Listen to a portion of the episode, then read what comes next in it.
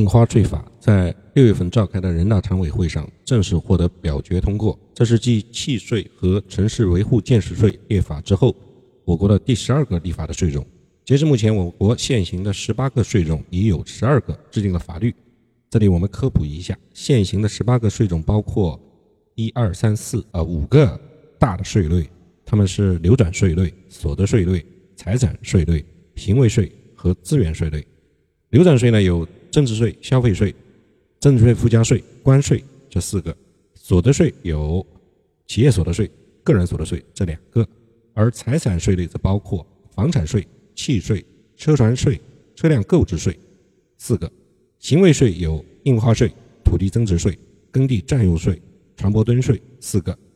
第五大类资源类的税类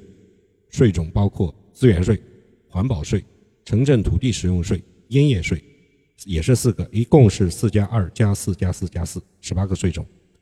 六月十号，十三届全国人大常委会第二十九次会议表决通过了印花税法，同时也废止了《中华人民共和国印花税暂行条例》。印花税法将自二零二二年七月一日起施行。在零八年四月二十四日，为了应对长期的熊市，财政部、国家税务总局调整了证券交易的印花税税率，对买卖、继承、赠与所树立的 A 股。B 股的股权转让数据由利据双方当事人分别按照千分之一的税率缴纳证券交易的印花税，由千分之三调整为千分之一。零八年九月再次对股票交易印花税政策作出调整，把它由双边征收调整为单边征税，即对买卖、继承、赠与所树立的 A 股、B 股的股权转让数据的出让方按照千分之一的税率征收证券交易印花税，而对受让方就是买方不再交税。此次印花税法对证券交易印花税也做了详细的规定，明确了证券交易的印花税纳税人是在中华人民共和国境内进行证券交易的单位和个人，再次确认了证券交易印花税对于证券交易的出让方征收，不对受让方征收。明确了证券交易包括了 A 股、B 股、新三板等股票以及以股票为基础的存托凭证，规定了证券交易印花税的计税依据是成交金额。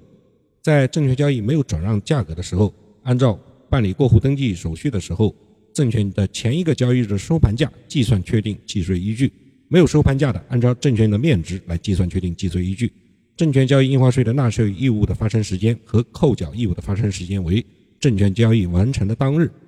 并且明确了证券交易的印花税税率还是千分之一，和新法出台之前的税率保持一致。印花税法完善了股票交易印花税的征纳。为高净值人士进行股票交易缴纳印花税提供了法律层级的依据。印花税法明确了股权转让数据和房屋所有权转让数据需要按照万分之五缴纳印花税。这个转让包括了买卖、赠与、继承、互换和分割。较之前的印花税暂行条例，它明确的列明了两种数据，并对转让行为进行了解释。这也就意味着，家族的个人或者家族企业将所拥有的非上市公司的股权和房产进行买卖、赠与、继承、分割、互换，一般需要向国家机税务机关缴纳印花税。注意啊，这里的股权转让数据，它按照万分之五的印花税率纳税，指的是非上市公司的股权；上市公司的股权参照证券交易印花税的税种千分之一。我们也需要注意一些。免征印花税的税收政策，比如说关于调整房地产交易环节税收政策的通知，这是财税两千零八年一百三十七号规定；个人销售或者购买住房暂免征收印花税；还有财政部、国家税务总局关于股权分置试点改革有关税收政策问题的通知，这是很早期的一个文件，还是现行有效的。财税两千零五第一百零三号，它规定，股权分置改革过程中，因非流通股东向流通股股东。支付对价而发生的股权转让，暂免征收印花税。而关于实施小微企业普惠性税收减减免政策的通知，在